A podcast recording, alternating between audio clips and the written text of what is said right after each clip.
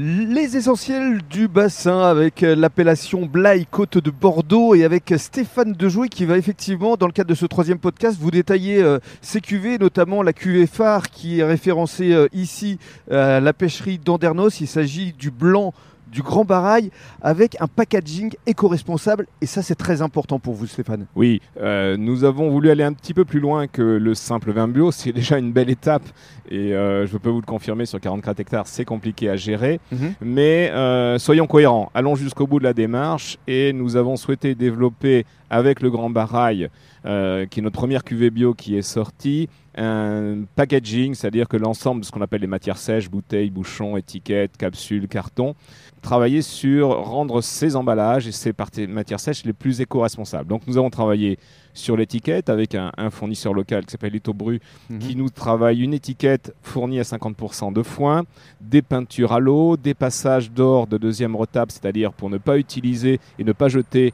euh, les bandes d'impression. La bouteille est une bouteille qui travaille avec Gerfranc, qui est une bouteille en verre recyclé à plus de 50%. Capsule qui, elle, est euh, biosourcée pour les matières. Et bien évidemment, un bouchon en liège naturel, ce qui est Mm. pareil, consommateur de CO2. Et même sur les cartons, on travaille aussi sur des peintures à l'eau. Et alors avant d'évoquer ce qu'on ressent à la dégustation, parlons aussi de l'étiquette qui est très moderne. Alors, on- cette étiquette moderne, c'est, on dit, ah, c'est pas une étiquette de Bordeaux. Non, c'est l'étiquette du Grand Barail. Effectivement, donc euh, tout de suite, c'est la première réaction lorsqu'on a proposé ça il y a quelques années. Mhm. Ça a été cette réaction-là. Mais je pense aussi que Bordeaux doit sortir un petit peu de ses sentiers battus et raconter son histoire. C'est ce qu'on a essayé de faire. Vous avez bien raison. Alors qu'est-ce qu'on ressent à la dégustation? C'est un vin élégant, minéral? Alors, on va, ça va dépendre bien évidemment des millésimes, mais c'est pas vous que je vais apprendre ça. Euh, D'une façon générale, on fait souvent les blancs sur des sols euh, de type grave, et nous, on est un petit peu sur de l'argilo-calcaire, ce qui fait qu'on a un, un vin qui est un Sauvignon Sémillon, à hauteur de 70% pour le Sauvignon et 30% pour le Sémillon.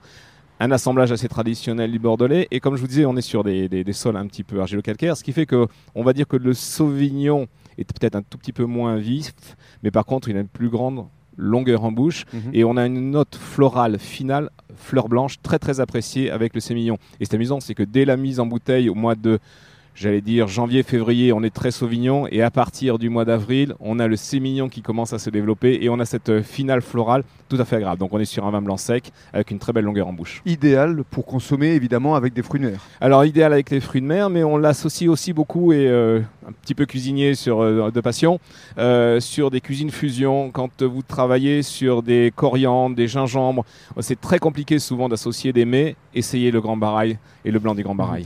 Et alors euh, on a parlé du blanc, mais vous avez également du rouge et même du rosé. Oui, tout à fait. A- sur le, le Grand Barail, on a travaillé donc la tradition qui sera notre vin rouge et le rosé du Grand Barail également, avec la même étiquette et la même déclinaison de, de ces produits éco-responsables. Un rosé de presse direct, c'est-à-dire que depuis 7 ans, nous travaillons, nous ne faisons plus de saignée, nous travaillons sur un pressurage direct de notre rosé, avec un merlot bien évidemment très dominant sur cette cuvée. Euh, une récolte anticipée et assez précoce pour garder la fraîcheur et un pressurage direct sur un rosé très pâle et très fruité.